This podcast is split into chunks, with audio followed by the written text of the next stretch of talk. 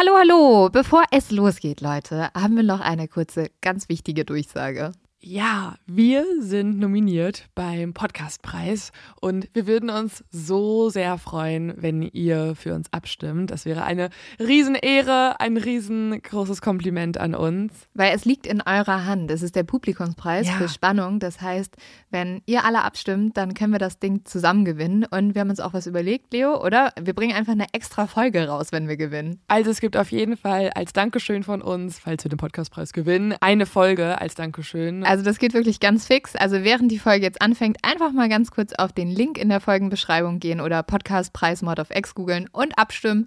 Dankeschön! Dauert nur wenige Sekunden und man muss sich auch nicht registrieren. Und jetzt geht's los mit der Folge.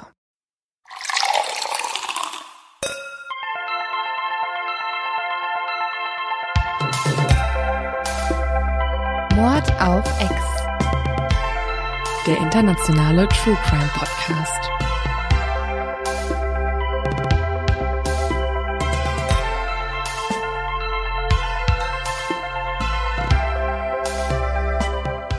Hallo und herzlich willkommen Herzlich bei einer neuen Folge, Folge Mord auf von- X.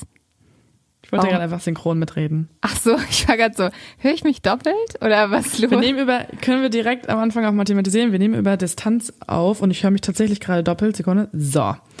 Äh, und es ist immer eine, eine kleine Umgewöhnung, sich nur auf einem kleinen Handy zu sehen Ja. und über True Crime zu reden. Aber einmal müssen wir noch sagen, herzlich willkommen im neuen Jahr und bei Mord auf X. Naja, wir lügen ja dann eigentlich ein bisschen. Für Ja. uns ist ja noch gar nicht ein neues Jahr. Für euch schon. Wir reden also mit dem Zukunfts-Ihr. Wir nehmen nämlich am, was ist heute? Der 31. auf. Eigentlich Silvester. Also während ihr uns anhört, sind wir noch im letzten Jahr. Ich würde sagen, wir machen jetzt auch einfach mal eine Flasche Sekt auf, oder? Also, Ja, äh, das Problem ist, ich habe leider gerade keine hier. ja gut, dann trinke Und ich ich halt glaube, die unten sind äh, später in Verwendung. Okay, ja, das ist auch mal eine, ist auch noch mal, ja. Für mich ist es nur Mord, für dich ist es Mord of X. Ich finde halt, wenn wir schon ins neue Jahr reinfeiern, dann brauchen wir auch ein bisschen, bisschen Schuss im neuen Jahr. Vor allem, weil ja, also dieses Jahr Silvester ist halt einfach ein bisschen lame, aber ich finde es ganz gut. Echt, du bist die Erste dann, glaube ich, die das jemals sagt, Ja, dass es so gut ist. aber ich bin so ein ist. Kandidat, ich mache mal ganz große Pläne für Silvester und dann fällen sie halt und es ist gar nicht cool und keine Ahnung, weißt du? Ja, das stimmt. Ich glaube tatsächlich, und das ist jetzt meine Prognose, was ja erst in wenigen Stunden bestätigt werden kann von euch Hörern und Hörerinnen, ist, dass man äh, an dieses Silvester mit absolut zero Erwartung rangeht. Ja. Und wir wissen ja alle, wenn man keine Erwartung hat, werden Dinge manchmal besser. Oder meistens besser. Okay, das sieht gefährlich aus, gerade in der Kamera, was Linda gerade macht. Oh, apropos besser, der Sekt ist auf. Ja, weil guck mal, dieses Jahr weißt du eigentlich, das Einzige, was passieren wird, ist, du trinkst ganz schön viel Sekt und hast eine gute Zeit mit zwei Leuten. Und das ist es. Ja, und du wartest halt einfach, du erwartest schon nicht die geilste Zeit aller Zeiten. Und dann ist es wahrscheinlich doch ganz lustig, weil ihr ein richtig cooles ähm, Activity-Spiel rauskramt und das ist dann voll lustig, wie man äh, es falsch erklärt. Äh, und, und dann war es doch besser als vielleicht letztes Jahr, wo man mit zehn Leuten auf irgendeine Party geht und nicht reinkommt. Boah, ich hatte so viele scheiß Silvesterpartys schon. Ich bin so oft mit Leuten losgezogen, ohne dass unser Plan richtig ausgefeilt war und wir dann tatsächlich nicht reinkamen oder eine Stunde warten mussten oder einer war zu besoffen. Das ist wirklich, also ich hatte schon echt viele richtig schlechte Silvesterüberraschungen. Hast du so ein Silvester, wo du sagen kannst, das war mit Abstand das Allerschlimmste? Letztes Jahr. Letztes Jahr habe ich meine Katze reingefeiert. Oder nee, war es vorletztes Jahr? Ich weiß es nicht mehr. Habe ich, glaube ich, schon mal erzählt. Ich habe vorhin einfach mal ähm, Just for Fun äh, unsere Folge angehört, die wir genau vor einem Jahr aufgezeichnet haben. Also auch unsere neue Jahr-Folge. Und wollte mal gucken, weil man redet ja schon immer über Vorsätze und so, ne? Und ich wusste, wir werden, wir werden uns auch fragen, hey, was planst du eigentlich so? Äh, weniger auf schwarzen Seiten unterwegs sein, weniger Alkohol trinken, keine Ahnung, können wir halt nicht, aber okay. Ähm, und ich wollte mal anhören, wie es letztes Jahr war. Hatten wir Und? Vorsätze? Ich hatte einen ganz speziellen Vorsatz, der, ähm, ich glaube, das kann man sehr gut ähm, nochmal nachhören, nicht eingehalten wurde. Ich wollte meine Lache ändern. Uh, ja, ja, aber Leo, du sollst ja auch du bleiben, ne? Ja, weil man kann schon kleine Teile von mir optimieren. Wie so ein schöner Kalenderspruch sagen würde. Bleib du selbst, denn so bist du am schönsten. wir haben ja euch jetzt zwei Wochen alleine gelassen. Da war ja zwischendurch Weihnachten, haben wir auch nichts gemacht, außer gegessen und ähm, gegessen. Und Leo hatte Geburtstag. Leo ist jetzt nämlich alt und äh, dadurch, dass sie alt ist, spielt sie jetzt nur noch Animal Crossing, damit sie sich wieder jung fühlt. Ja, wirklich. Ich versuche alles gerade zu tun, was hauptsächlich nicht darauf äh, hindeuten könnte, dass ich älter werde. Hast du dir auch Animal so, Crossing. so ein Spielzeugauto und so eine Babyborn-Puppe zum Geburtstag gewünscht? Oder wie sah es aus? Nee, ich habe mir hauptsächlich True Crime Sachen gewünscht. Ich habe mega viel True Crime Geschenke bekommen. Ich mache mir langsam Sorgen. Alkoholgeschenke, Wein ähm, und äh, John Douglas Bücher, Leute. Ich habe ja neue Fälle. Ja. Ich habe noch ein Geschenk bekommen von einem Hörer, nämlich ein sehr ausführliches zu dumm zum Verbrechen. Bist du bereit? Oh, ja. Ich habe nämlich diesmal eine Nachricht zugeschickt bekommen von einem Hörer, der ein ganz besonderes zu dumm zum Verbrechen aus seinem eigenen Berufsleben hat. Nein, nein, nein, keine Sorge. Er ist selber nicht Einbrecher, aber er ist Sachverständiger für Versicherungsschäden. Und leider habe ich nicht seinen konkreten Namen, weil das so ein Instagram-Name ist mit KL. irgendwas und noch eine Zahl reingeworfen. Aber das Gute ist, er hat uns richtig ausführlich ein zu dumm zum Verbrechen, auf das er gestoßen ist, aufgeschrieben. Und ich werde euch das mal teilweise vorlesen, weil ich finde, wenn man sich so viel Mühe gibt und es so schön aufschreibt, dann, dann muss es einfach in Podcast rein.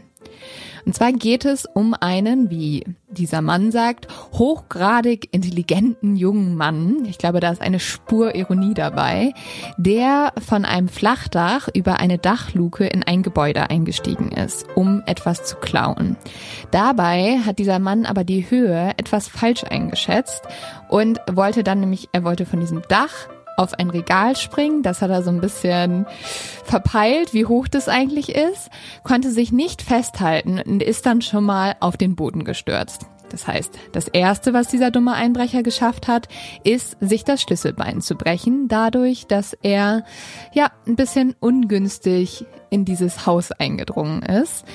Er wollte dann aber nicht ganz ohne Beute gehen. Das Doofe war nur, dass er seine Tasche, wo ja die Beute rein sollte, auf dem Dach liegen lassen hat. Er musste sich dann mit dem abgeben, was er finden konnte, mitnehmen konnte und das waren 22 Euro. Wow, herzlichen Glückwunsch, Jackpot dafür.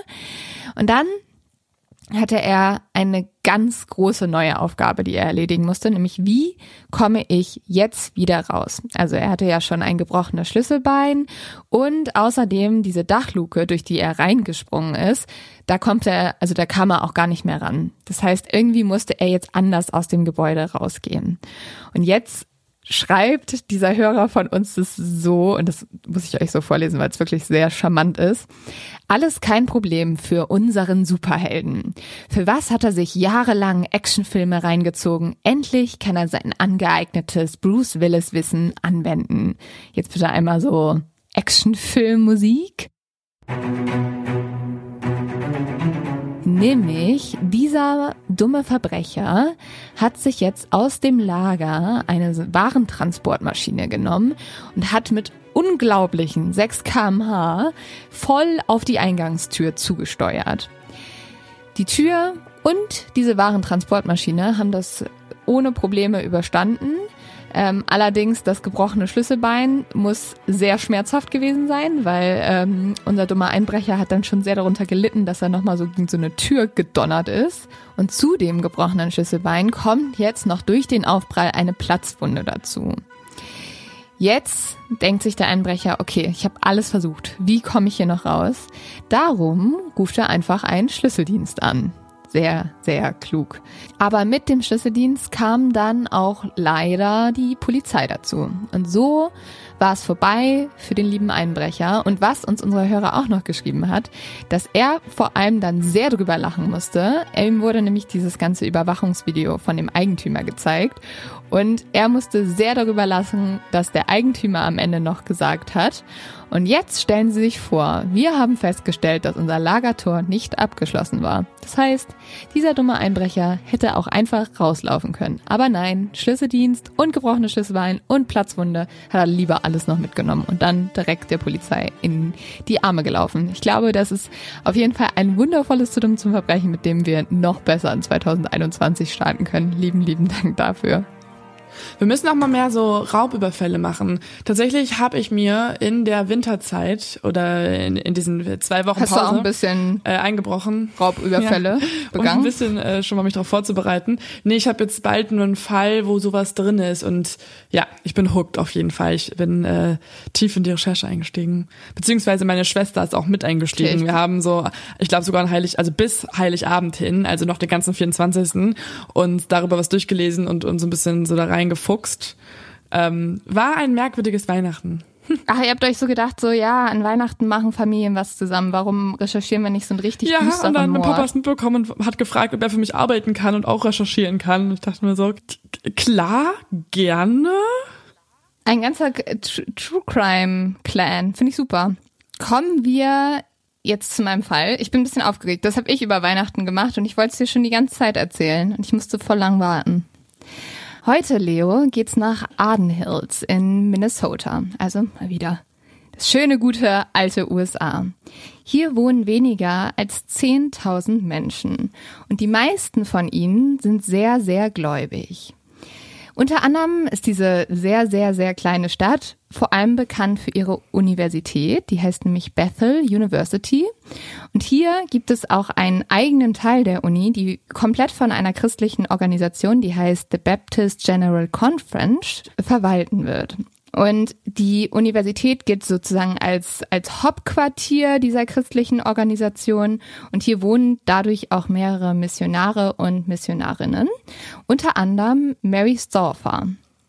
Mary wird am 20. Juni 1943 geboren und mit 16 Jahren hilft sie das erste Mal freiwillig in der Baptist Church in ihrer Stadt aus. Und da lernt sie dann auch ihre große Liebe kennen, nämlich Irvin Stauffer.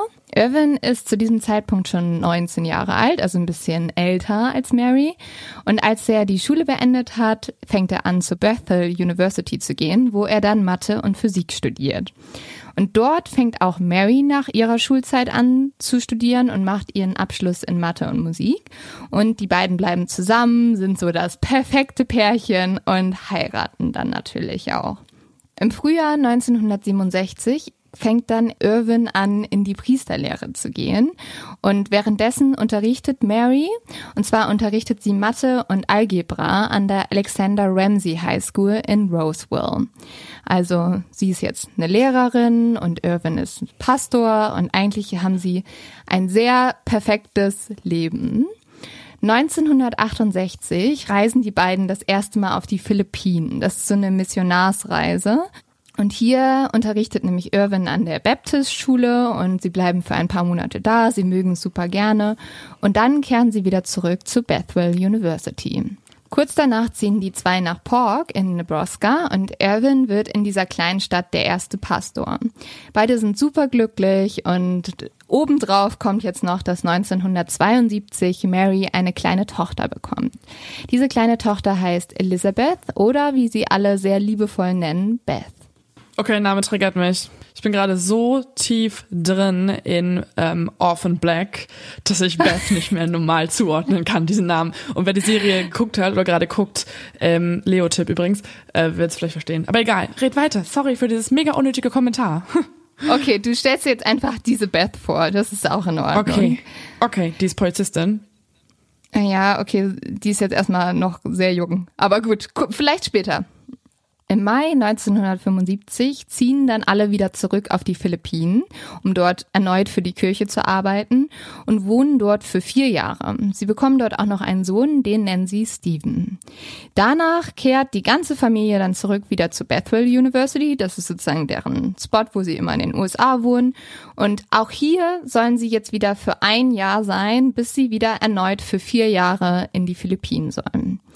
Mary ist jetzt mittlerweile 36 Jahre alt. Der Rückflug von allen soll am 1. Mai 1980 gehen.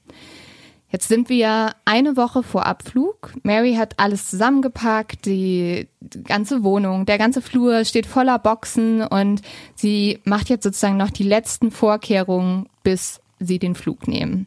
Unter anderem will sie beide Kinder nochmal zum Friseur schicken. Der Sohn war schon ganz früh morgens und jetzt hat sie auch noch einen Termin gemacht für ihre acht Jahre alte Tochter Beth. Es ist jetzt der Freitag vor dem großen Abflug und es ist 3.45 Uhr. Mary fährt gemeinsam mit Beth mit dem Auto zu einem Friseur, der heißt Carmen's Beauty Palace und dieser liegt nur fünf Minuten von ihrem Apartment entfernt, also wirklich nicht weit. Die zwei lassen dann das Auto auf dem Parkplatz stehen und gehen gemeinsam in den Salon. Um circa 4.30 Uhr verlassen sie ihn wieder und unterhalten sich über den neuen Haarschnitt von Beth und dann kommen sie zu ihrem Auto. Als Beth gerade einsteigen will, legt sich auf einmal ein Arm um ihren Hals. Ein Mann steht hinter ihr und hält ihr eine Waffe an die Schläfe. Der Mann schaut dann Mary an und sagt, I need a ride. Also, ich brauche eine Mitfahrgelegenheit. Mary hat jetzt natürlich tierische Angst, aber das, was ihr am wichtigsten ist, ist erstmal ihre Tochter zu beschützen. Und sie ja. denkt, okay, der, der Mann möchte einfach irgendwie irgendwo hingefahren werden. Deswegen öffnet sie langsam die Beifahrertür und hofft, dass der Mann jetzt Beth einsteigen lässt. Tatsächlich tut er das und Beth steigt ein, geht auf den Beifahrersitz und der Mann befiehlt Mary jetzt ebenfalls über die Beifahrerseite einzusteigen. Mary steigt also über Beth um auf den Fahrersitz zu gelangen. Und der Mann setzt sich nach hinten und hält weiter die Waffe auf Mary und auch auf Beth gerichtet und gibt ihr jetzt Anweisungen, wo sie hinfahren sollen. Mary oh beschreibt diesen Moment später wie folgt. Wir hatten noch fünf Tage, bis wir zurück auf die Philippinen fliegen sollten und wollten nur noch einmal zum Friseur. Als wir aus dem Salon kamen und unser Auto entsperren wollten, kam dieser Mann auf uns zu. Ich kannte ihn nicht. Ich wusste wirklich nicht, wer er war und was er wollte. Ich wusste nur, dass er eine Waffe auf meine Tochter richtete, was mir Angst machte. Mary ist dann total verwirrt. Sie weiß halt nicht, was will dieser Mann überhaupt von ihr. Sie fragt ihn daraufhin, hast du irgendwelche Probleme? Können wir dir mit irgendwas helfen? Und er antwortet ihr nur, shut up. Also halt die Klappe. Und Mary versucht es immer wieder. Sie will ihn irgendwie überreden, überzeugen, dass er sie halt gehen lässt und dass er vor allem Beth nichts antut. Sie sagt, wir sind Christen. Wenn du ein Problem hast, können wir dir helfen. Der Mann antwortet darauf gar nicht. Und dann versucht Mary so eine andere Taktik. Sie will halt Druck ausüben. Sie will ihm zeigen, hey, jemand schaut nach uns, wenn wir nicht mehr da sind. Und daraufhin sagt sie, meine Schwester kommt nachher zum Essen vorbei und mein Mann wird sich auch wundern, dass ich nicht nach Hause komme. Sie redet immer, immer weiter und der Mann ist die ganze Zeit still und dann auf einmal schreit er sie einfach nur an und sagt, fahr einfach und halte die Klappe. So, okay, ich halte das aus, lass die labern, ich lass die labern und irgendwann explodiert der einfach. Jetzt halt einfach die Fresse. Ja, so ungefähr. Mary kann eigentlich nur an Beth die ganze Zeit denken. Sie streichelt ihr dann den Arm, versucht sie zu beruhigen und sagt, Beth, Gott ist bei uns, alles wird gut. Plötzlich kommt denen dann ein Polizeiwagen entgegen und erstmal hat Mary natürlich totale Hoffnung. Vielleicht erkennen die, dass irgendwas falsch ist. Aber der Mann droht Mary, wenn du das Auto anhältst, schieße ich euch beiden in den Kopf. Ja, da kannst du halt nichts machen, ne? Außerdem, wenn es gegenüber auf der anderen Fahrbahn einem entgegenkommt, was willst du halt auch großartig machen? Du kannst ja nur winken und so. Aber es geht so schnell. Und du riskierst halt vor allem auch das Leben deiner Tochter. Und ja. das ist ja das, was ihr so Angst macht. Mary fährt dann weiter und als sie in einer einsamen Gegend ankommen, gibt der Mann Mary Anweisung, dass sie das Auto anhalten soll. Die drei steigen dann aus und aus seiner Jackentasche holt der Mann Ducktape und Bänder. Er bindet beiden die Hände zusammen und zwingt sie, sich in den Kofferraum zu legen. Und die zwei liegen da drin, sie können nichts mehr sehen, sie wissen nicht, wo sie hinfahren. Und Mary hört nur, wie der Mann das Auto startet und wieder losfährt. Mary und Beth fangen dann an zu beten und das ist so ein bisschen, was den zwei Kraft gibt und irgendwie dadurch halten sie auch durch, so lange in diesem Kofferraum zu sein, aber dann hält das Auto wieder an. Der Mann öffnet den Kofferraum und sagt, dass sie aufhören sollen zu beten, weil es ihn stört. Und er klebt beiden den Mund zu. Danach fahren sie dann ewig herum und man kann es sich vorstellen, für Mary und Beth ist es die größte Hölle, die können sich einfach nicht erklären, was da gerade passiert. Und der Mann hält zwischendurch immer wieder an, er schaut immer wieder nach den zwei Frauen, ob sozusagen alles okay ist, was ja auch irgendwie ein bisschen komisch ist. Und Mary und Bess schwitzen währenddessen so viel, dass sich langsam das Klebeband löst und sie schaffen es sogar ihre Fesseln zu lösen. Jetzt kriegen sie kurz Hoffnung und denken, oh Gott, ja, vielleicht können wir fliehen. Aber in genau dem Moment hält das Auto wieder an und Mary und Beth hören jetzt Kinderstimmen. Der Mann hat das Auto nämlich in einem Park gehalten und überall rum um dieses Auto spielen gerade Kinder. Und jetzt öffnet der Mann erneut den Kofferraum und will gucken, ob alles gut ist. Und er sieht, dass die zwei Frauen sich befreit haben und er wird stinksauer. Er schreit sie an, seht, was ihr getan habt und schmeißt einen Ersatzreifen auf sie, sodass sie sich nicht mehr befreien können. In genau diesem Moment kommt ein kleiner Junge zu dem Auto. Oh. Dieser Junge ist sechs Jahre alt und heißt Jason. Jason war vor mit seiner Mutter zu Besuch bei Freunden gewesen und die Mütter haben sich unterhalten und haben Kaffee getrunken und er und sein Freund Timothy, der ungefähr im gleichen Alter ist wie Jason, sind dann in den Hazelnut Park gefahren. Und die Jungs beobachten, dass in diesen Park ein Auto reinfährt und dieses Auto hält an. Das ist total ungewöhnlich, weil eigentlich nie Autos durch diesen Park fahren und deswegen werden Jason und Timothy, das muss man sich jetzt so vorstellen, zwei kleine sechsjährige Jungs mit ihren Fahrrädern, die da durchfahren und die werden jetzt halt neugierig und wollen sich das Auto von verschiedenen Seiten anschauen. Timothy bleibt bei der Vorderseite des Autos, während Jason zum Kofferraum geht. Und dort sieht Jason einen Mann stehen. Und als er genauer hinguckt, sieht er im Kofferraum eine Frau und ihre Tochter liegen. Das sind Mary und Beth. Er schaut den Mann dann an und fragt ihn verwirrt, Hi, ähm, what? Doch bevor Jason dann den Satz beenden kann, schmeißt der Mann Jason auch in den Kofferraum und fährt davon. Oh Gott, er sammelt ja alle ein. Mhm. Hilfe. Ja, also er nimmt ihn halt mit, weil er das gesehen hat, ne? Ja, ja, und Timothy hat er gar nicht entdeckt, der Mann hat Timothy nee, nicht genau. entdeckt. Und Mary versucht jetzt die ganze Zeit, den Jungen zu beruhigen. Sie stellt sich vor, sie fragt Jason, wie es ihm geht. Man muss ja sagen, Jason ist wirklich erst sechs Jahre alt, also noch total klein. Und Jason erzählt nur, dass er am nächsten Tag seine Oma besuchen sollte. Und dann wird Jason auf einmal sehr, sehr traurig, weil er sagt, ich glaube, ich kann meine Oma nicht mehr besuchen. Und dann Oh. versucht Mary ihn halt die ganze Zeit zu beruhigen und sagt, es ist okay, wir sind alle hier und es wird schon irgendwie. Die sind alle im Kofferraum. Die sind zu dritt im Kofferraum und keiner weiß, was los ist. Und Mary hofft einfach nur, dass der Mann sie alle irgendwie gehen lässt. Aber dann merkt Mary, wie sich die Bewegungen des Autos verändern und Dreck in den Kofferraum fliegt. Das spricht dafür, dass sie sich auf einer Route befinden, die halt nicht mehr eine normale Straße ist. Schließlich kommt das Auto zum Stehen und es ist komplett still, bis der Kofferraum aufgerissen wird und der Mann Jason greift und ihn hinauszieht. Dann schließt er wieder den Kofferraum und wenige Minuten später startet das Auto, allerdings ohne Jason. Wir gehen jetzt einmal zurück im Park.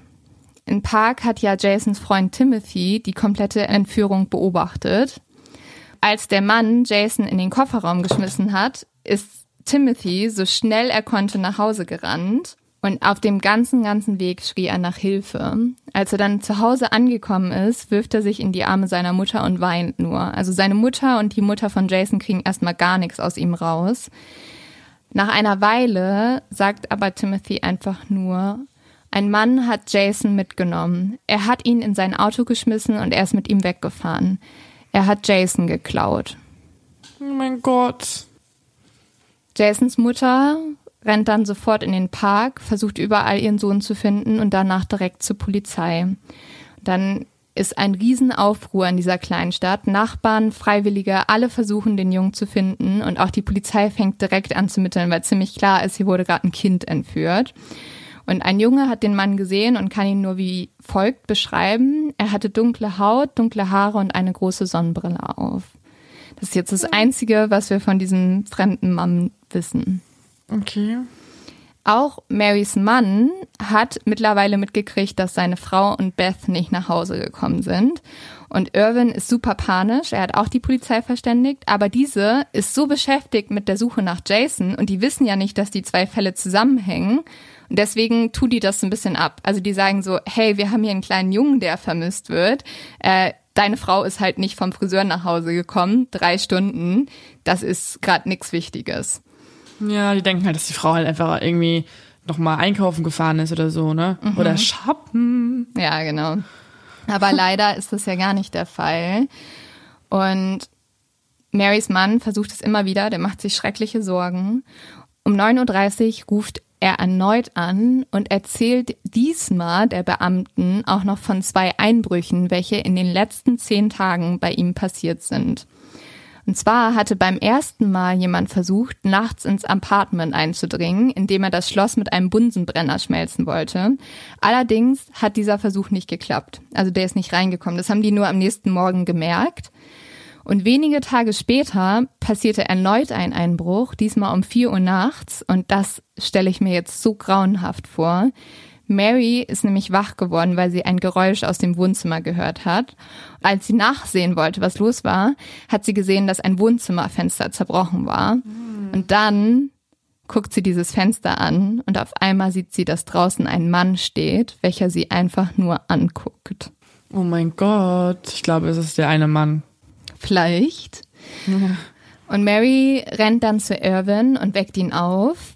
Und als Irwin mit ins Wohnzimmer kommt, ist der Mann aber weg. Was aber zu diesem Zeitpunkt niemand weiß, auch nicht Irwin, ist, dass sogar noch ein dritter Einbruch passiert ist. Und zwar bei Irwins Eltern.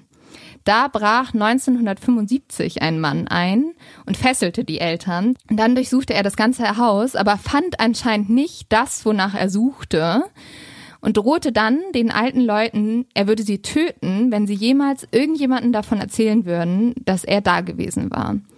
Dann ist der Mann gegangen und tatsächlich haben Irvins Eltern bis zu Marys Verschwinden nie irgendjemanden davon erzählt. Leider wimmelt die Beamtin Irvin wieder ab.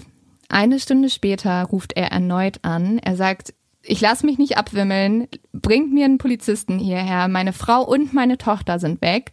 Und er erzählt außerdem, dieser Friseursalon, wo Mary und Beth verschwunden sind, ist übrigens nicht weit von dem Park entfernt, wo auch Jason verschwunden ist.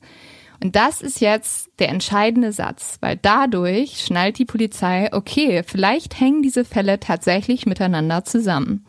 Die Polizei fährt dann sofort zu Irvin. Sie wollen jetzt sofort rausfinden, okay, was ist passiert. Und sie kontaktieren auch noch im gleichen Moment das FBI. Allerdings bleibt die Suche nach Mary, Beth und Jason erstmal unerfolgreich.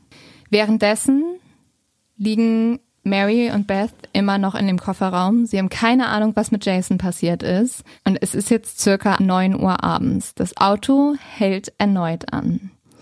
Beth weint die ganze Zeit und fragt halt Mary die ganze Zeit nur, wo der kleine Junge abgeblieben ist. Und Mary ist sich mittlerweile sicher, dass sie sterben werden. Sie sagt Beth, sie soll weniger atmen, damit halt nicht die ganze Luft im Kofferraum verbraucht wird. Doch dann hält der Mann erneut das Auto an und bringt sie zu einem Van. Hier versteckt er jetzt die beiden unter mehreren Boxen und Mary fragt ihn dann, ob sie zur Toilette gehen dürfte. Und tatsächlich erlaubt der Mann ihr das. Er führt Mary zu einer Toilette und reicht ihr sogar ein Papiertuch. Also eigentlich ganz nett. Mega höflich. Total. In diesem Moment sieht Mary den Mann eigentlich das erste Mal so richtig und sie erkennt ihn immer noch nicht. Also sie weiß immer noch nicht, wer dieser Mann ist. Und als Mary und der Mann dann zurück zum Wagen kommen, hat sich Beth total in die Hose gemacht. Sie schreit, sie weint, sie ist total panisch. Und jetzt erlaubt der Mann Beth und Mary gemeinsam zur Toilette zu gehen. Sie fahren dann immer weiter mit diesem Van, bis sie um circa 11.50 Uhr zum letzten Mal halten. Der Mann holt zuerst Beth aus dem Wagen und vor verbindet er ihr noch die Augen. Er führt sie dann, indem er sie so von hinten immer weiter anschiebt. Und als sie stehen bleiben, nimmt der Mann die Augenbinde ab und Beth sieht jetzt das erste Mal, wo sie sich befindet. Und zwar vor einem kleinen begehbaren Kleiderschrank, in welchen ein paar Kissen, eine Decke und ein Eimer liegen. Und da soll sie jetzt leben, oder ja, wie? das ist der Plan. Okay. Dann holt der Mann auch noch Mary. Und Beth schreit die ganze Zeit nach ihrer Mutter. Es ist jetzt die ganze Zeit super laut, weil halt Beth so laut schreit. Mary schreit auch die ganze Zeit den Mann an. Und er antwortet ihr und sie hat so kurz das Gefühl, dass er Mrs. Storfer sagt, aber ist sich dann nicht sicher und sie kann es halt auch so schlecht verstehen. Und dann passiert Folgendes. Mary schreit den Mann weiter an und sagt, lass uns gehen, lass uns gehen. Und auf einmal schreit der Mann Mary zurück an. Alles ist still und er sagt, geh einfach in den Schrank, Mary. Okay, also er weiß schon mal ihren Namen. Das ist ja jetzt schon mal. Ja, das, ähm, genau so geht's Mary in dem Moment. Sie ist komplett schockiert. Sie weiß, dieser Mann kennt sie. Er weiß ihren ganzen Namen. Und sie hat jetzt 10.000 Fragen. Woher kennt der Mann ihren Namen? Weiß er, wer sie ist? Und vor allem die wichtigste Frage, wurden sie und Beth nicht zufällig ausgewählt? Ja, so hat sich jetzt so, also so wirkt es ja jetzt gerade. Ja, und Mary schreit den Mann dann auch an, wer bist du, woher kennst du mich, was willst du von mir? Der Mann antwortet nicht, er stößt sie einfach in den Kleiderschrank und verschließt die Tür. Mary haut immer weiter gegen die Tür, bis sie sich komplett die Hände ausschlägt und schreit immer nur, wer bist du? Mein Gott. Was Mary nicht weiß, sie kennt diesen Mann schon sehr, sehr lange. Er heißt nämlich Meng Sen Chu und ist 29 Jahre alt. Warum kennt sie ihn schon so lang? Und er kennt ihn jetzt nicht wieder. Tja, weil sie, er sehr jung war, als er Mary das erste Mal getroffen hat. Geboren wurde Ming eigentlich in Taiwan, aber seine Eltern, die sind sehr, sehr kluge Wissenschaftler, zogen 1965 in die USA. Und dort bekamen sie noch zwei weitere Söhne und denen haben sie amerikanische Namen gegeben, nämlich Charles und Ron. Und das ist so ein Punkt, auf den Ming immer unglaublich eifersüchtig war, weil er wollte auch gerne einen amerikanischen Namen haben. Okay. Und Mings Vater stirbt, als er elf Jahre alt ist. Und jetzt mit elf Jahren fängt Ming an, absolutes Terror bei sich zu Hause zu machen. Er glaubt jetzt als ältester Mann, hätte er die Macht und er fängt an, seine Brüder total zu terrorisieren. Mit elf Jahren hat Mit er die elf Macht. Jahren. Ja, Okay. pass auf, es ist richtig krass. Die Brüder müssen Ming, wenn er aus der Schule kommt, ihn an der Tür willkommen heißen. Oh mein Sie Gott. müssen seine Sachen ins Zimmer tragen, ihm die Schuhe und Socken ausziehen und ihm Essen machen. Und wenn sie nicht gehorchten, prügelte Ming auf sie ein. Okay, aber ist das nicht der Traum jedes Elfjährigen? Ja, Leo, vielleicht solltest du das mit deiner Schwester auch mal machen. Ja, wir hatten früher immer so, wir haben uns gegenseitig mal so Gutscheine geschenkt, eine halbe Stunde Diener spielen. Hm. Wenn man wieder ein Ge Geburtstagsgeschenk vergessen hat. Aber hier ist, glaube ich, ein ganzes Leben Diener spielen. Ja, wirklich. Und das dauerte so lange an, bis die Brüder sich endlich wehren konnten, weil sie alt genug waren. Und mit 14 Jahren steckt dann Ming ein Apartment in Brand, wo er eigentlich Zeitungen austrug, also auch schon ein Alarmsignal. Ja, ein bisschen. Und was ich finde noch viel gruseliger ist, im gleichen Alter, also mit 14 Jahren, geht er nachts ins Schlafzimmer seiner Mutter, schneidet ihre Hose im Schlaf auf und schaut What? sich ihre Intimzone mit einer Taschenlampe an. was? Danach sorgt seine Mutter dann dafür, dass er psychologische Betreuung bekommt. Würde ich Ja. auch machen. Ja, bitte. Und seine eigene Mutter beschreibt ihn als unkontrollierbar, als ein Kind, welches keine Reue für seine Taten empfindet und keine Gefühle hat. Sie beschreibt ihn, indem sie sagt, er ist wie ein Hund. Aber Hunde haben Gefühle. Ja, ich glaube, sie meint es im negativen Sinne. Ja, okay, wenn deine Mutter schon so über dich redet, ist das auch vielleicht nicht das Netteste. Aber das hört sich ja schrecklich an, wie der sich verhalten hat mit so jungen, in so jungen Jahren. Und es wird noch schlimmer. Mit 15 Jahren darf Ming nach einem Aufenthalt in einer Psychiatrie wieder zur Schule gehen. Und zwar zur Alexander Ramsey High School. Und hier lernt er eine Frau kennen, an welche er von dieser Begegnung mit 15 Jahren an sich immer erinnern wird und welche Frau er nie wieder in seinem Leben vergessen wird. Das ist nämlich seine Mary. ja, es ist seine Algebra-Lehrerin und das ist in dem Moment Mary. Die zwei sprechen eigentlich nicht miteinander, aber Ming ist so hingerissen von seiner Lehrerin, dass er nur noch an sie denken kann. Am Ende der Schulzeit hat Ming unglaublich gute Noten. Er ist ja sehr, sehr klug, genauso wie seine Eltern und gilt als Vorzeigeschüler. Allerdings bricht er sehr früh sein Studium ab, was er eigentlich anfängt, aus zwei Gründen. Er hat nämlich nur noch zwei Sachen im Kopf. Einmal Mary und elektronische Geräte. Okay. Er, ähm, ein bisschen merkwürdig, aber er ist halt, wie gesagt, sehr klug und er eröffnet seinen eigenen Elektronikfachhandel. In dem waren übrigens Mary und Beth auch auf Klo. Also da Ah, hat er sie okay. auf Toilette gehen lassen. Und das Ah, zweite, verstehe. hast du schon sehr richtig vermutet, ist Mary. Und er fängt an, Geschichten über seine sexuellen Fantasien mit ihr zu schreiben. Und die bauen sich immer gleich auf. Er beginnt eine Liebschaft mit einer älteren Frau, welche sehr autoritär ist. Und diese Frauen sind immer verheiratet, aber können von ihren Ehemännern nicht sexuell befriedigt werden. Da kommt dann Ming ins Spiel. Am Ende betteln die Frauen ihn immer an, seine Kinder zu bekommen. Oh mein Gott. Hört Mhm. sich an wie ein sehr, sehr, sehr schlechter Porno. Ja. Und die meisten Geschichten handeln von Mary. Aber diese Geschichten reichen ihm nicht. Und ich finde, jetzt wird's richtig, richtig gruselig. Weil das, was ich jetzt erzähle, muss man sich vorstellen, von dem wusste Mary die ganze Zeit nichts. Ming fängt an, Mary zu stalken. Er beobachtet sie und er verfolgt sie. Er weiß genau, wie ihr Apartment aussieht. Er weiß genau, was sie macht. Jeden Morgen steht Ming mit seinem Auto direkt neben Beth Bushaltestelle, um zu sehen, wie Mary ihrer Tochter zum Abschied winkt. Wenn Mary einkaufen geht, ist Ming immer nur wenige Schritte hinter ihr, schaut sich genau an, was kauft sie und versteckt sich immer eine Reihe weiter, aber um immer Kontakt zu ihr zu haben. In der Kirche sitzt Ming meistens eine Reihe hinter ihr und streicht ihr dann so ganz sanft über ihren Kleidersaum. Oh mein und manchmal Gott. berührt er sie auch so aus Versehen. Also sie hat einfach einen Stalker, ohne es zu wissen. Ja, sie weiß es nicht. Sie merkt es nicht. Sie hat diesen Mann noch nie gesehen. Sie kriegt es überhaupt nicht mit. Und er ist immer in ihrer Nähe. Für diese kleinen Momente einmal ganz kurz Mary zu berühren, das sind so die Sachen, für die Ming irgendwann nur noch lebt. Er lebt, um Mary nahe zu sein. Im März 1980 sitzt Ming dann in der Kirche und hört, wie Irwin in seiner Predigt erzählt, dass er mit Mary für vier Jahre auf die Philippinen ziehen will. Er bekommt schreckliche Panik und er hat Angst, dass er jetzt Mary für vier Jahre verlieren wird.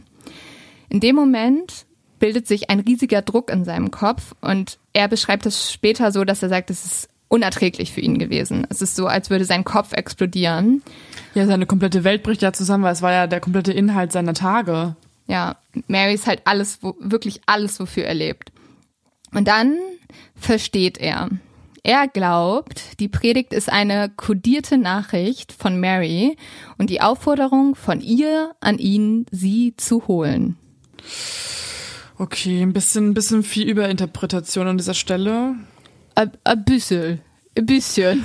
Aber an, also eigentlich hat seine Mutter ja doch vielleicht ein bisschen recht, weil ich finde, das Verhalten ist schon auch wie ein Hund.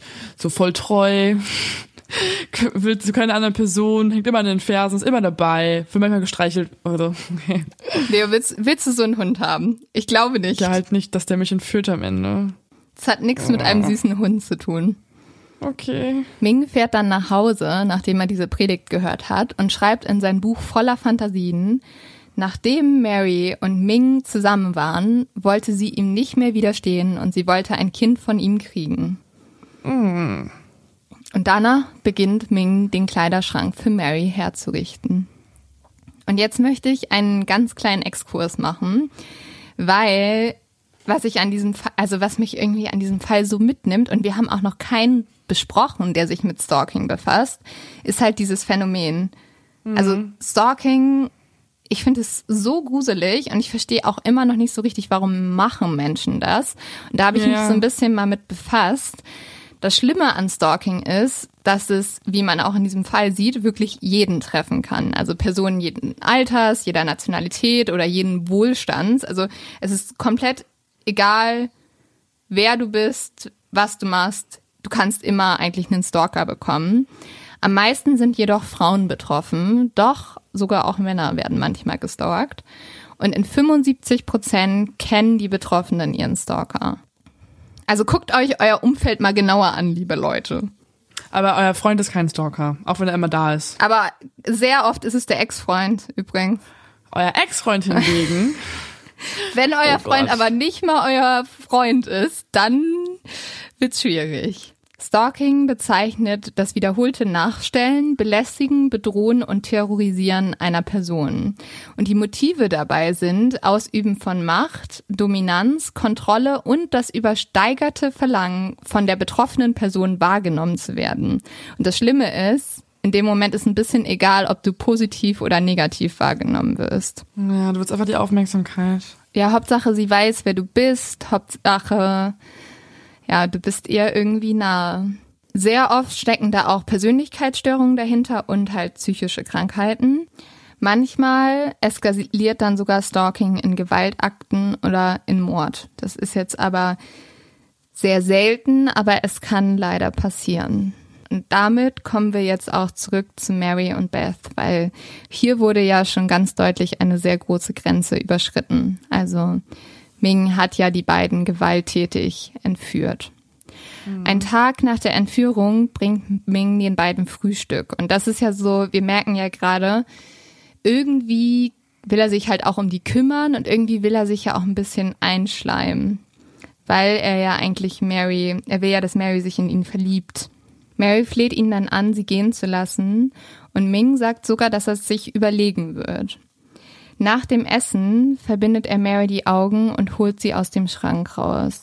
Er bringt sie ins Wohnzimmer, stößt sie auf den Boden und fesselt sie ans Sofa. Dann stellt er eine Videokamera auf und richtet sie direkt auf Mary. Danach diskutiert er drei Stunden mit ihr und das ganze Gespräch filmt er mit. Er sagt, dass er kleine Feuer in seinem Kopf hat, die angefangen hätten, nachdem er sein Stipendium für die Uni verloren hat und stattdessen nach Vietnam gehen musste, um im Krieg zu kämpfen. Und die schlechte Note, die dazu geführt hat, dass er sein Stipendium verloren hat, hatte er angeblich von Mary bekommen. Okay, also so eine Art Racheakt. Das ist aber eine komplette Lüge. Ja. Er will halt nur irgendwie begründen, warum er das macht und er will vor allem, dass Mary sich schuldig fühlt. Ming fragt dann Mary, ob sie sich an ihn erinnern würde. Und jetzt macht Mary leider einen ganz großen Fehler, weil Ming fragt immer weiter nach. Sie antwortet erstmal nicht so richtig und er sagt, ach, du hattest doch bestimmt einen Schüler, der war klüger und besser als die anderen Schüler. Und er will ja einfach nur hören, ja, ich weiß, wer du bist. Ich fand dich schon immer gut. Und sie sagt, sie könnte sich nur an die Kinder erinnern, die Probleme gemacht haben.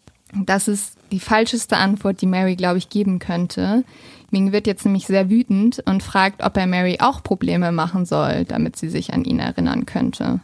Und Ming schließt daraus so ein bisschen, okay, ich, ich, muss, ich muss dir Probleme machen und dann erinnerst du mich.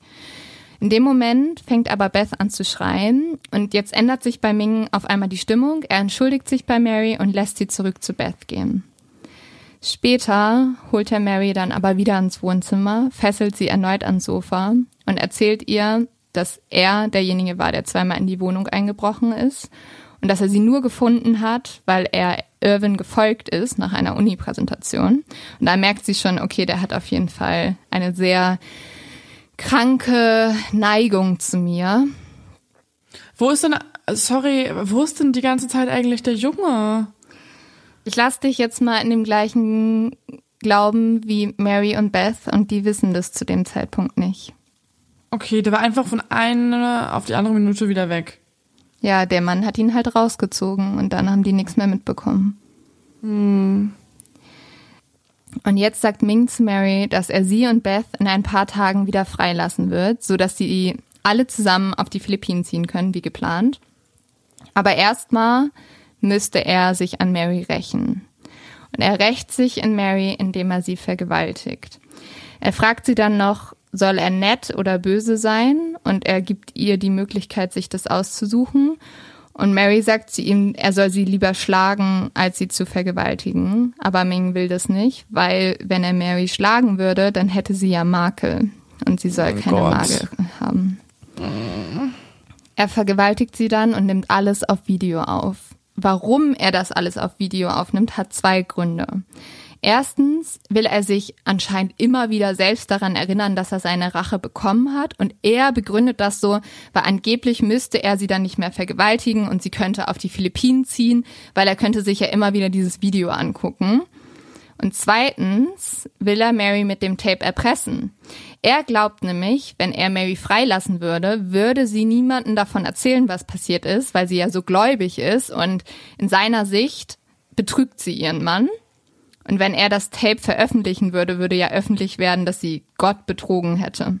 Mary fragt dann Ming nach der Vergewaltigung, was willst du noch von mir? Du hast mich schon erniedrigt und vergewaltigt. Ming lacht darauf und sagt nur, glaubst du wirklich, diese zehn Minuten machen all die Jahre wieder gut? Wir haben noch nicht mal angefangen. Ich habe 15 Jahre hierauf gewartet. Als Ming dann in den Medien mitbekommt, dass das FBI nach Mary und Beth sucht, zwingt er Mary, mehrere Briefe an Irvin zu senden, welche er aber immer akribisch auf geheime Botschaften durchsucht. Also Mary muss den Brief vorschreiben, dann liest er nochmal drüber, dann muss sie ihn nochmal schreiben, dann liest er nochmal drüber und dann schickt er ihn erst ab. Mhm. In den Briefen muss Mary immer wieder schreiben, dass sie Zeit für sich braucht und dass sie und Beth bald wieder nach Hause kommen würden. Aber zum Glück glauben weder Irvin noch das FBI den Briefen und sie halten sie erstmal geheim und suchen weiter nach Mary und Beth. Ja, ganz, ganz gut eigentlich, weil stell dir mal vor, die würden das glauben und der Fall wäre damit gelöst. Ja. Also für die Polizei. Dann kommt der Tag, wo Ming eigentlich Mary versprochen hat, sie freizulassen, weil die auf die Philippinen fliegen sollten. Also eine Woche später. Und Mary liegt jetzt im Kleiderschrank. Beth schläft noch, aber sie ist schon wach. Sie kann nicht mehr schlafen. Sie ist ganz aufgeregt und sie fragt sich, wird Ming uns wirklich gehen lassen? Und um 10 Uhr hört Mary dann tatsächlich, wie Schritte sich dem Schrank nähern. Sie ist ganz aufgeregt, sie weckt Beth und sie glaubt, okay, vielleicht ist es wirklich so. Dieser Mann lässt mich vielleicht und meine Tochter wirklich gehen. Doch dann entfernen sich die Schritte wieder und Mary hört, wie ein Auto davonfährt. Ab dem Punkt weiß Mary, dass Ming sie niemals nach Hause bringen wird. Und jetzt bildet sich so eine Art Routine. Mary fängt sogar an, für Beth und Ming zu kochen. Äh, sie kann Ming davon überzeugen, gesunde Lebensmittel einzukaufen. Und für Ming ist es jetzt so ein bisschen, als würden die sogar tatsächlich eine Familie werden.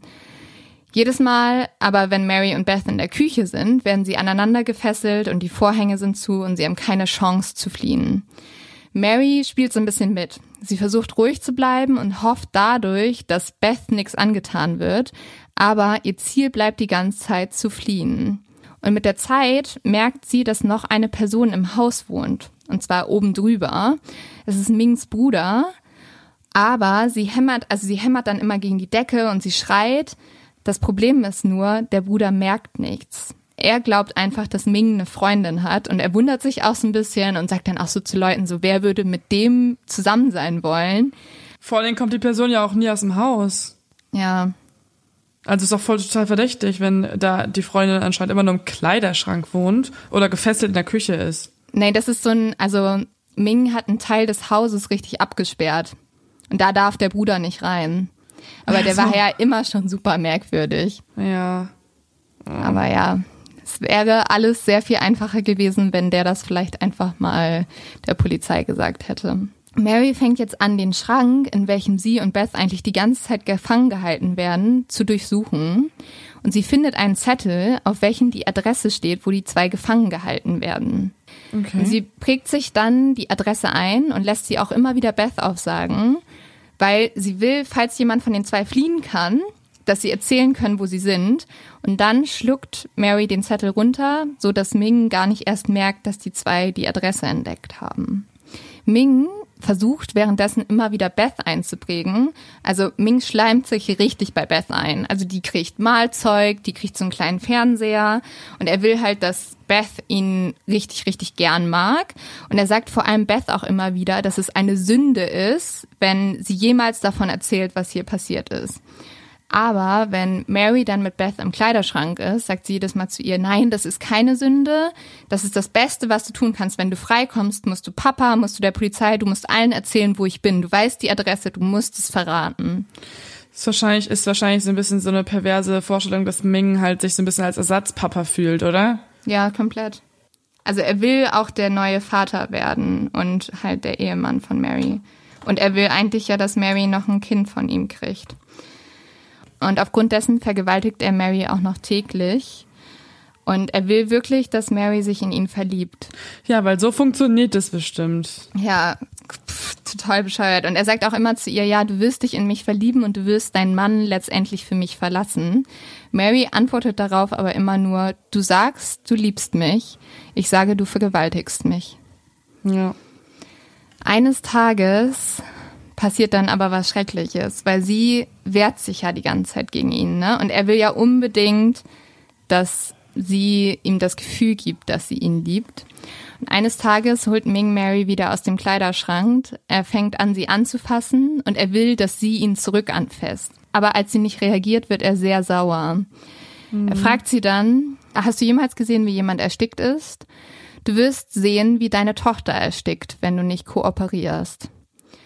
Mary antwortet darauf Ming, dass sie an Gott glaube, ihr Mann treu sein wolle und es also sich einfach nicht richtig anfühlt, ihn anzufassen. In dem Moment rennt Ming dann zum Kleiderschrank, nimmt eine große Plastiktüte und dann schaut er Beth an und fragt, willst du gerne mit einer Plastiktüte spielen? Oh mein Gott. Und dann schaut er Mary an und sagt, weißt du, es dauert etwa vier bis fünf Minuten und du wirst zuschauen müssen. Und Beth schaut dann ihre Mutter verwirrt an und sagt nur, Mama, was will er? Mary, das kann man sich so, also ich bin noch nicht mal eine Mutter, ne? Aber mir zerspringt mein ganzes Herz gerade. Das ist so, also das schlimmste Horrorszenario, glaube ich, für jedes Elternteil und für jeden, für jeden Menschen eigentlich. Und Mary versucht dann ganz verzweifelt, irgendwie Ming zu überzeugen. Sie fängt an, ihn auf, auf die Wange zu küssen und er sagt, das reicht nicht. Ja. Und erst als sie ihn auf die Lippen küsst, lässt er Beth gehen. Und Beth überlebt. Gott. Die nächsten Tage überstehen Beth und Mary nur dadurch, dass sie sich immer wieder Geschichten aus der Bibel erzählen. Und am 8. Juni erklärt Ming, dass er auf eine Arbeitskonferenz nach Chicago muss und dass er Mary und Beth mitnehmen wird. Dafür mietet er einen Wohnwagen und zwingt die zwei mitzukommen. Und Mary und Beth haben die ganze Zeit super viel Angst auf dieser Reise und sie trauen sich deswegen nicht abzuhauen, weil Ming hat die ganze Zeit eine Waffe dabei, er schläft nicht richtig und er sagt die ganze Zeit, sobald die zwei versuchen sollten zu fliehen, wird er sowohl die zwei, also Mary und Beth, sich selbst und alle Menschen umbringen, die drumherum sind. Mary geht sogar alleine einmal in den Supermarkt, aber keiner erkennt sie. Krass. Also sie sind halt jetzt auch in Chicago, ne? Ja, aber also ich finde, das ist dieses, das ist ein bisschen so dieses äh, Phänomen, was wir auch schon bei Elizabeth Smart hatten, dass man dann irgendwann so gebrochen ist durch die ganze Demütigung und die Vergewaltigung und die Gewaltandrohungen, dass man sich gar nicht mehr traut, auch wenn es theoretisch möglich wäre, andere Leute auf sich aufmerksam zu machen, alleine im Supermarkt. Also ist es ja wirklich möglich, das dann trotzdem nicht zu tun, weil man schon so viel Angst hat, dass das irgendwie eine Folge hat. Ja, ich glaube, das Schlimmste bei ihr ist, dass ihre Tochter dabei ist. Wenn sie alleine gewesen wäre, hätte sie, glaube ich, viel mehr unternommen, weil das finde ich so beeindruckend. Sie kämpft die ganze Zeit. Unter anderem passiert Folgendes. An dem letzten Tag, wo die unterwegs sind, erlaubt Ming, Mary bei sich zu Hause anzurufen. Unter anderem deshalb, weil Ming rausfinden will, ob Irwin immer noch in dem Haus wohnt und er so zu Mary sagt, ja, wenn der da nicht wohnt, können wir da ja zusammen einziehen. Okay. Mary ruft dann an bei sich zu Hause, aber es geht nur ein Supervisor der Uni ran, weil die wohnt ja in der Uni. Ming steht die ganze Zeit daneben, aber plötzlich passiert Folgendes. Die Autos hinter denen fangen total an zu hupen, weil die so eine Einfahrt blockieren und beschweren sich und Ming dreht sich kurz um. In dem Moment sagt Mary sehr schnell, Paul, it's me, Mary. Aber der Supervisor versteht das nicht richtig und irgendwie schnallt er das auch nicht. Paul gibt ihr dann nur eine Nummer, wo sie jetzt Irwin erreichen könnte und Ming schreibt diese Nummer auf. Als sie dann wieder zurück in Mings Haus sind, erlaubt Ming sogar am 16. Juni Beth ihren Vater anzurufen, weil das ist Vatertag. Und er sagt, ja gut, am Vatertag darfst du kurz mit deinem Vater reden. Ja, außerdem würde es ja sonst, also die Polizei hat immer noch nicht geglaubt, dass sie wirklich ähm, einfach nur verschwunden ist, sondern die vermuten immer noch eine Entführung, oder? Ja, und Ming will halt alles dafür tun, dass die Polizei auch wirklich glaubt, dass die einfach weggelaufen sind. Ja. Und deswegen, das bestätigt das natürlich nochmal so ein bisschen. Und Beth ruft dann ihren Vater an. Währenddessen steht natürlich die ganze Zeit Ming daneben, deswegen kann sie nichts sagen. Aber dieser Anruf ist so, so herzzerbrechend und ich will euch den mal ganz kurz abspielen. Und ich würde sagen, wir hören einfach mal kurz rein. Ja. Hello, Irv speaking. Hello, Dad? Yes, Bethy. Are you okay? Yeah. Is mommy okay? Yes. That's good. Oh, I'm. Daddy? Yes. Happy Father's Day. Oh, thank you so much, sweetie. You're fine, Dad. Oh, I'm so glad. We can't talk anymore. Um, when can you come home? I don't know. Can I talk? Milk, okay, Dad? Can I talk to him? No. Okay, you call again. Okay. Bye. Bye bye, sweetie. Oh.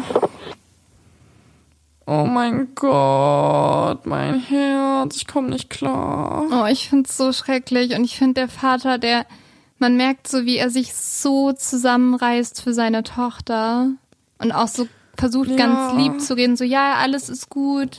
Ja, man hört, dass der versucht, seine Fassung äh, zu behalten und ähm, boah, ich finde generell Anrufe machen einen immer noch die eigentlich die ernste Lage so richtig klar, wenn man äh, die Originalaufnahme hat und das Original hört und die Stimme und oh mein Gott, das ist so herzerreißend. Man kann vielleicht nochmal zusammenfassen. Also Beth sagt, ich will dir nur zum Vatertag gratulieren. Irvin fragt sie dann, ob sie okay ist. Beth sagt ja. Und dann fragt er ja am Ende noch, kann er mit dem, also kann ich mit dem Mann reden? Und dann sagt Beth eigentlich sehr entschieden nein. Und ich finde das ist total, Irvin merkt ja in dem Moment, okay, er ist einen Schritt zu weit gegangen und er sagt so selbst so, ja komm, dann reden wir nochmal wann anders. Also total klug, wie er auch handelt, aber es ist, oh, es ist, es, es bricht einem das Herz. Und boah, was in ihm wohl vorgegangen sein muss in dem Moment. Also, d- das war jetzt der erste Anruf, oder? Mhm, das ist das erste Mal, dass er von denen hört. Er wusste auch gar nicht, ob die noch leben oder nicht. Boah, oh mein Gott. Sorry, noch einmal kurz, äh, nach wie vielen Monaten war das nochmal? Es ist jetzt circa ein Monat vergangen, seit er von den Okay. zwei gehört hat. Okay, dann weiß er jetzt sicher, dass sie noch leben. Ja, also man merkt auch, er klingt ein bisschen erleichtert, trotz allem. Ja, voll. Mhm. Im Juni lässt Ming Beth und Mary dann in ein größeres Zimmer ziehen. Er kettet sie dort nur immer an die Schlafzimmertür. Und am 3. Juli arbeitet Ming und Mary und Beth merken, dass sie die Kette bewegen können. Und sie schaffen es sogar in den Flur und ins Badezimmer. Am Abend des 4. Julis nimmt Ming, Mary und Beth dann mit, um ein Feuerwerk zu sehen. Und das ist jetzt das erste Mal, dass die draußen sind. Und das erste Mal, dass sie unter Menschen sind. Und sie müssen aber ihr Gesicht unter einer Kapuze verdecken und halt die die ganze Zeit so ins Gesicht ziehen. Und dabei hält Ming auch die ganze Zeit eine Waffe auf die zwei. Und deswegen trauen sie sich wieder nicht zu fliehen. Allerdings sieht Mary, und also ich muss sagen, die Frau ist wirklich richtig, richtig klug. Sie sieht nämlich ein Polizeiauto, auf welchen eine Notrufnummer steht. Und diese merkt sie sich. Und später zwingt sie auch Beth, sich diese Nummer einzuprägen. Das heißt, wir können ja nochmal festhalten, sie haben die Adresse, wo sie sind, und sie haben eine Polizeinotrufnummer. Die haben sie erinnert. Aber weiß man nicht die Polizeinotrufnummer in Amerika auswendig? Also, Ich glaube, das war die lokale, weißt du? Also so konkret von einem Officer. Ming erzählt Mary und Beth dann wenige Tage später, dass er jetzt komplett mit ihnen in den Wohnwagen ziehen will und dass sie auf Reisen gehen wollen, damit sie halt noch weniger gefunden werden.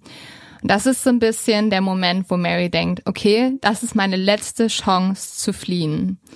An dem Nachmittag muss Ming wieder zur Arbeit und diesmal sperrt er Mary und Beth wieder in den Kleiderschrank ein. Mary versucht alles, diese Tür rauszubrechen und tatsächlich schafft sie es, sie auseinanderzuhebeln. Sie stemmt sich nämlich mit ihrem ganzen Gewicht dagegen und schließlich bricht die Tür einfach raus. Dadurch löst sich auch die Kette, mit welcher beide an die Tür gefesselt waren. Die zwei sind jetzt weder am Schrank noch an der Tür gefangen. Sie haben nur noch so eine Fußkette, die die beiden zusammenhält. Und Mary zieht jetzt Beth in die Küche, weil in der Küche steht ein Telefon. Das Problem ist nur, Beth wird jetzt richtig panisch. Also es ist ja noch ein achtjähriges Mädchen. Sie fängt an zu schreien und Mary kann sie nur wieder dadurch beruhigen, dass sie sie in den Schrank wieder bringt und sogar die Tür wieder so hochstellt. Weil das ist halt natürlich für Beth irgendwie der sichere Raum, weißt du? Aber warum wird sie, wird so panisch, weil sie jetzt Angst hat, dass äh, die erwischt werden oder? Ja. Sie hat halt, sie hat tierische Angst davor, was passiert, wenn sie erwischt werden. Weil der Mann sagt ihr ja auch die ganze Zeit, das ist, du musst dich benehmen, du musst nett sein. Wenn ich nett bin, dann tue ich nichts. Und Beth hat die ganze Zeit auch noch dieses eine, diesen einen Vorfall in Erinnerung, wo er sie fast umgebracht hat. Ja, klar. Und das ist leider, und das weiß Beth und das weiß auch Mary, wenn der Mann zurückkommt und Mary bestrafen will, wird er Beth töten. Er wird nicht Mary töten. Ja. Und Beth schreit dann immer wieder, nein, nein, Mama, wir müssen in den Schrank, sonst machen wir ihn sauer. Mary versucht die ganze Zeit auf ihre Tochter einzureden. Sie sagt, das ist unsere einzige Chance, wir müssen das machen. Oh, wir müssen jetzt gehen, aber Beth kriegt sich nicht ein. Sie schreit immer, immer weiter und schließlich gibt Mary ihr eine Backpfeife, weil sie einfach will, dass sie sich beruhigt. Und sie darf ja nicht so schreien. Ja. Und sie entschuldigt sich sofort. Sie sagt, das tut mir so, so leid, aber wir müssen jetzt gehen. Beth, wir müssen jetzt gehen. Jetzt ist der einzige Moment, wo wir gehen können. Ja. Und in dem Moment versteht es Beth tatsächlich. Die zwei schaffen es zum Telefon und Mary ruft die Nummer an, die sie auswendig gelernt hat und nennt sofort ihren Namen. Sie nennt die Adresse, wo sie gefangen gehalten wird und sie nennt den Namen von Ming. Die zwei haben dann schreckliche Angst, dass Ming zurückkommt, bevor die Polizei kommt. Und Beth macht den Vorschlag, dass die zwei sich draußen verstecken sollten. Das ist was, was die Polizei denen eigentlich gesagt hat, dass sie auf gar keinen Fall machen sollen. Aber Ja, ja. Mary will einfach nur aus diesem Haus raus. Und so gehen sie nach draußen und krabbeln hinter ein Auto und warten. Was sie nicht wissen, ist, während sie sich draußen verstecken, ist die Polizei schon längst angekommen und im Haus und sucht nach den zwei.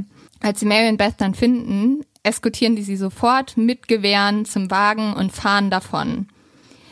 Die restlichen Beamten bleiben dann da und warten auf Ming.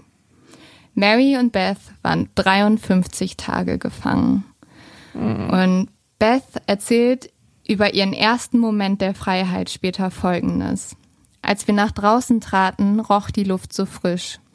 Ich erinnere mich noch an das Gefühl der Sonne. Nichts war so schön wie das Gefühl von Freiheit. Oh mein Gott, also wirklich ist es so der Moment, auf den sie die ganze Zeit gewartet haben.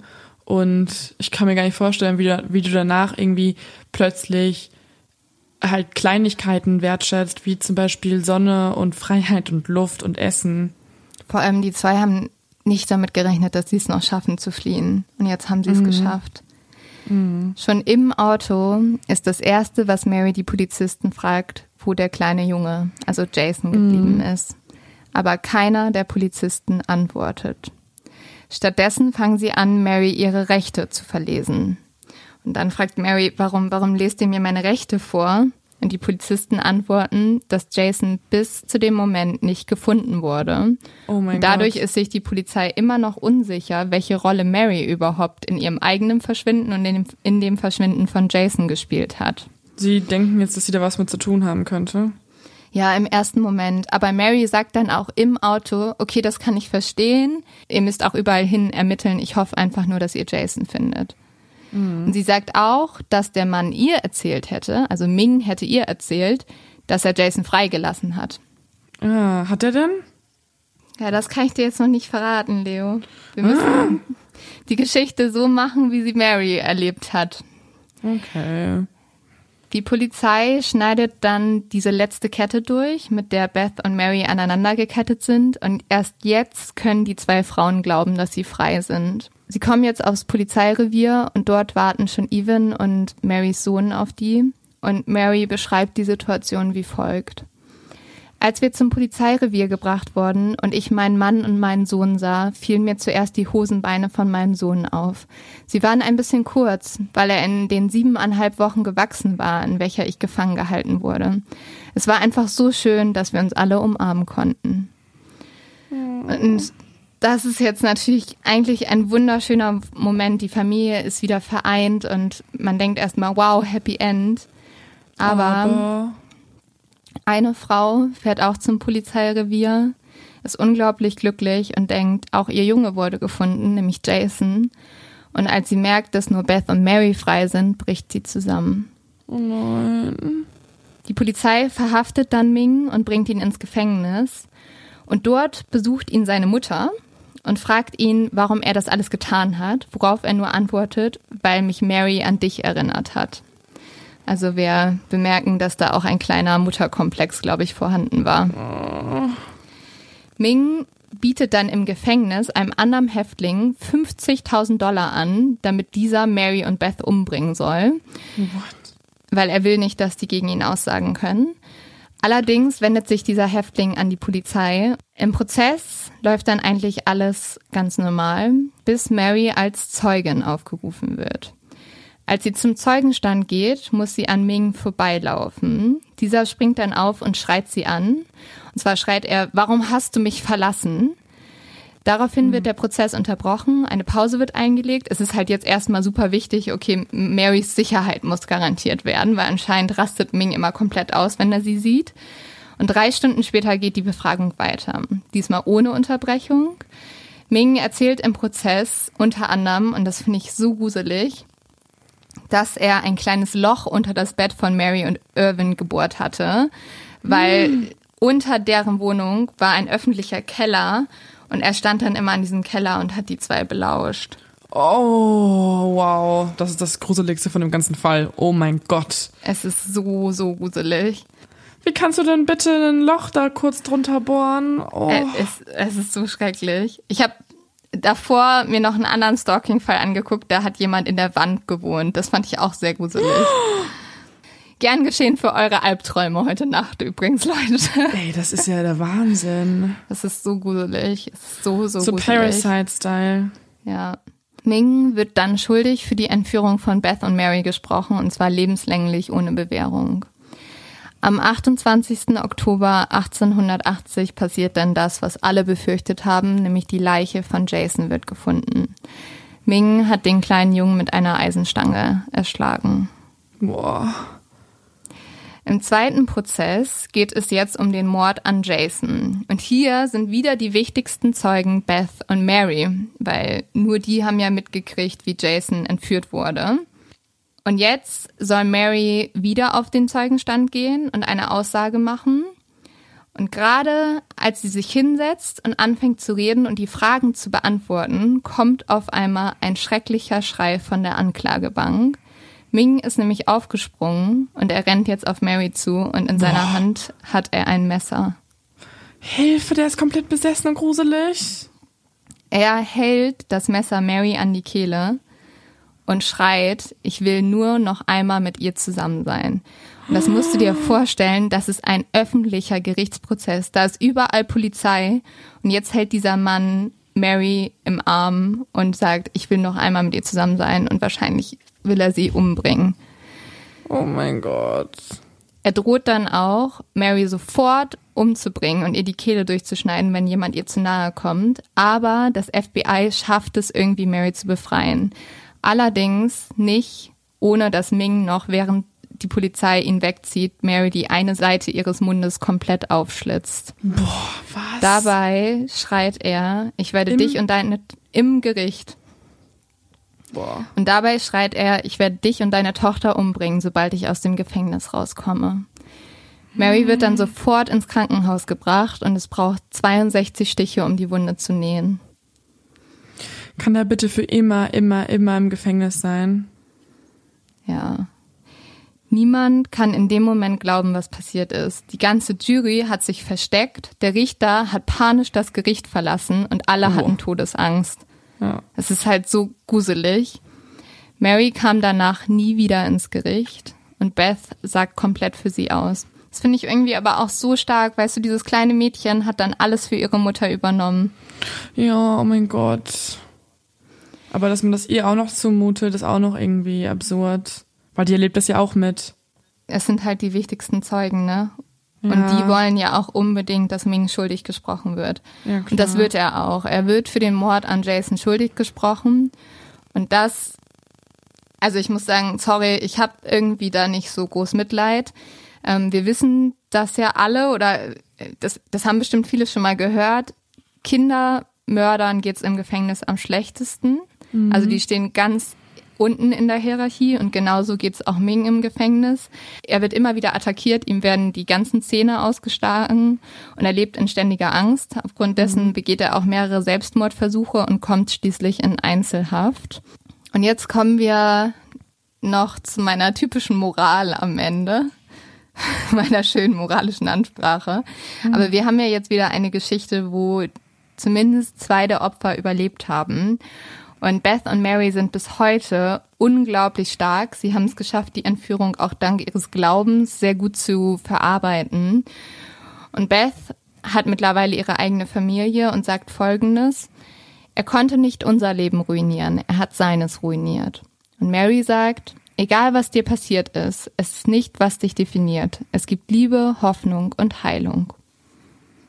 Und bis heute erinnert die Stadt, Jasons Eltern, Mary und Beth jedes Jahr wieder an Jason. Und sind sie auch wieder, ähm, also sie hat, haben sie das auch ein bisschen mit ihrem Glauben begründet, weil das ist ja oft so ein Muster irgendwie dann auch, dass man da noch Stärke drin findet. Ja, sie sagen auch, dass sie es nur aufgrund ihres Glaubens geschafft haben. Ja, krass. Also die Vielleicht haben ja ich mal auch, damit anfangen. ja, ich so, ähm, die Zeugen Jehovas können mir was weiß ich was erzählen. Die Story muss ich hören, die Story. Ja. Aber das war ja auch tatsächlich, wo sie sich die ganze Zeit so dran festgehalten haben bei der Entführung. Und Mary sagt auch, dass sie das, was sie gemacht hat, also zum Beispiel, dass sie am Ende auch geflohen ist und so, ähm, dass sie das nur geschafft hat, weil Gott ihr den Weg gezeigt hat. Also ich glaube, es war eine, für mich war es der Lebenswille, der dahinter steckte, aber für sie war es Gott. Und ähm, ich glaube, wenn du da so jemanden hast, der dir Halt gibt, ist natürlich schön. Mhm. Ja, voll. Also, ich weiß nicht, irgendwie, ich finde diese Geschichte so verrückt. Die wurde übrigens auch verfilmt. The Mary Storfer Abduction heißt die, glaube ich, äh, der Film. Das ist mit der Schauspielerin von How I Met Your Mother. Und Welcher? der mit den roten Haaren? Lilly. Lilly, genau. Die spielt da auch mit. Spielt die die Mutter? Ja, die spielt die Mutter. Ah. Okay, ungewöhnliche Rolle für die, aber voll spannend. Ich glaube, ich gucke das mal. Ja, ich habe den leider, den kann man leider nicht in Deutschland gucken. Aber vielleicht ist das doch ein guter Fall fürs neue Jahr, weil er auf jeden Fall Hoffnung macht, oder? Ja, voll. Also ich glaube, alle Fälle ohne, also es gibt ja trotzdem Mord in dem Fall, aber mit einer Message, ähm, beziehungsweise wo Leute durch ihre eigene Willensstärke rauskommen, ist ja schon mal irgendwie motivierend für dieses Jahr. Vorsatz, sei wie Mary. Sei wie Mary. Das ist unser äh, Leitspruch für dieses Jahr. Wollen wir noch einen Leo-Tipp schnell, schnell abhandeln hier? Ja, beziehungsweise lass uns doch, lass uns doch als Leitspruch den von Mary nehmen. Es gibt Liebe, Hoffnung und Heilung. Also für alle, die sich ein neues Wandtattoo dran malen wollen, ist das so ein guter Spruch. Lasst es euch tätowieren. Macht es überall Ähm, drauf. Leo-Tipp, Leo-Tipp ist, ich glaube, ich kann gar nicht anders als einfach die Serie zu nennen, die ich gerade fast den ganzen Tag gucke, wenn ich nicht essen muss oder schlafen muss. Ähm, Orphan Black äh, hat gerade mein Leben übernommen. Hast du schon gesehen? Nee, habe ich noch nicht gesehen. Mich hat so ein bisschen abgeschreckt, dass eine Sch Schauspielerin so zehn Rollen spielt. Okay, und du hast sehr viel gespoilert dadurch. ähm, ja, es geht um, vielleicht kann man das vorher schon mal kurz erwähnen, es geht um Klone. Ich weiß, ab jetzt muss ich stoppen. Ich darf jetzt nicht zu viel sagen, weil sonst ist es echt ein bisschen öde. Ähm, aber es ist ganz cool, weil es ist auf jeden Fall eine, die richtig gemacht wurde zum Binge-Watchen. Ähm, Weil fast keine langsamen Szenen drin sind. Das ist alles so Handlung und nächste und nächstes und nächstes und nächstes. Also es passiert die ganze Zeit irgendwas. Und man man merkt gar nicht, dass es schon direkt in die nächste Folge überspringt. Das ist richtig schnell. Und die nächste. Und dann geht schon direkt weiter. Boah, meist sogar noch eine gleichen so Handlung. gefährlich. Wenn Das ihr kein Leben mehr haben wollt, guckt diese Serie. Und dann gibt's dazu noch ähm, parallel eine Reportage, die heißt Mein Leben als Cyborg.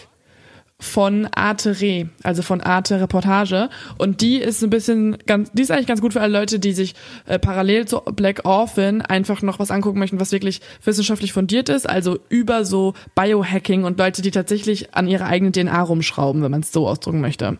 Also ziemlich crazy gibt's auf jeden Fall gerade. Vielleicht könnte man darüber auch mal einen True Crime Fall machen. Biohacking. Ja, find ich Klone. Biohacking ist ja im Endeffekt auch True Crime aktuell noch, wenn man Ja. so sieht. Ja. Also, genau. Schaut, euch Orphan Black an. Wir trinken heute noch einen Sekt oder zwei, oder Leo? Ja, ich würde sagen, nicht nur zwei, sondern noch mehrere, oder? Wir müssen es ja irgendwie den Abend schön trinken, dass, so, dass man vergisst, dass man nicht mit Leuten feiern kann. Machst du so Neujahrssachen, so Bleigießen oder irgendwie Berliner Essen oder sowas? Hey, ich glaube, man darf, also da, ja, nee. Mein neues, mein, meine Sache ist, äh, meine Sache ist trinken. Ich mache alles. Ich habe auch Partyhüte gekauft. Sehr gut. Also, ähm, wir freuen uns wieder bei euch zu sein, mit euch und verlassen euch jetzt erstmal länger Auf nicht ein fantastisches Jahr 2021. mit äh, ganz viel Mod FX. Ja, jede Woche wieder. Übrigens, wir haben True Crime Merch. Guckt unser Merch an, kauft unser Merch, geht auf unsere Merch-Seite. Ihr habt ja jetzt Kohle, wenn ihr Weihnachten alle was bekommen habt. Hoffentlich. Ja, so richtig so das Geld von Oma geht direkt da rein. Aber ja, ähm, mittlerweile kommt es dann auch schon nächste Woche an. Wir würden uns auf jeden Fall riesig freuen. Alles, alles Liebe, liebe Exis, bis nächste Woche. Und Cheers. Wir freuen uns auf ein fantastisches Jahr mit euch. Ciao, ciao. Tschüss.